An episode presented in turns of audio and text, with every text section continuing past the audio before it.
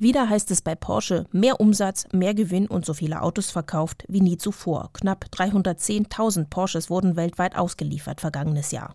Porsche verbuchte einen Umsatz von mehr als 37 Milliarden Euro und machte knapp 7 Milliarden Euro Gewinn. Der Erfolg kam vor allem durch den Zuwachs beim Verkauf der vielen Verbrennermodelle. Ausgerechnet vom einzigen vollelektrischen Porsche wurden hingegen 16 Prozent weniger verkauft als im Vorjahr.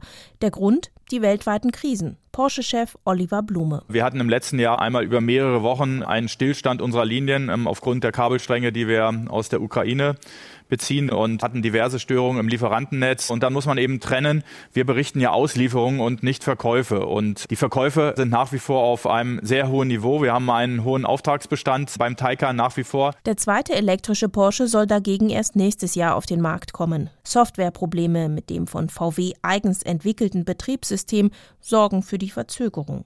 Oliver Blume, seit vergangenem September in einer Doppelrolle als Porsche-Geschäftsführer und Chef des VW-Konzerns, hat deshalb den zuletzt obersten Softwareentwickler von Mercedes für Porsche engagiert, um solche Verzögerungen zu vermeiden. Denn in der nachhaltigen Mobilität wollen wir Vorreiter sein. Elektromobilität hat bei Porsche oberste Priorität. Unser Anspruch ist es, im Jahr 2030 mehr als 80 Prozent unserer Neufahrzeuge voll elektrisch an unsere Kunden auszuliefern. Fünf Modelle sollen in den kommenden Jahren auf den Markt kommen, unter anderem ein komplett neuer elektrischer Geländewagen. Klar ist aber auch, der Verbrenner ist bei Porsche nicht ganz wegzudenken. Auch deshalb investiert der Autobauer in die Produktion von synthetischen Kraftstoffen. Eine Anlage in Chile, mit dem aus CO2, Wasserstoff und mit Windkraft E-Fuels hergestellt werden sollen.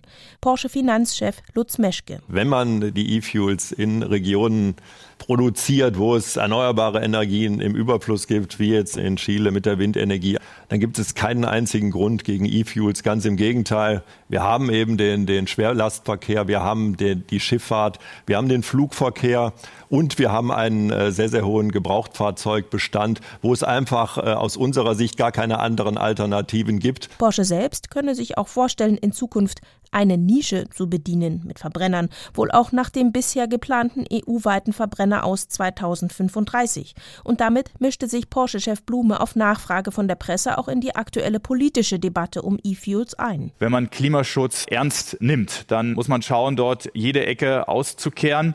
Ich glaube, wir müssen auch raus aus der deutschen und aus der europäischen ja. Sichtweise. Es mag möglich sein, dass wir in Europa da sehr, sehr schnell ähm, elektrifizieren.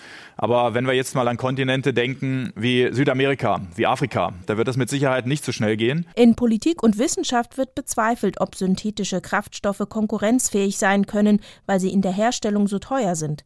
Blume schlug vor, E-Fuels steuerlich zu fördern dass man dort die Steuerpolitik eben so anpasst, die Kraftstoffe stark zu begünstigen, die dann eben einen Beitrag zur CO2-Reduzierung machen.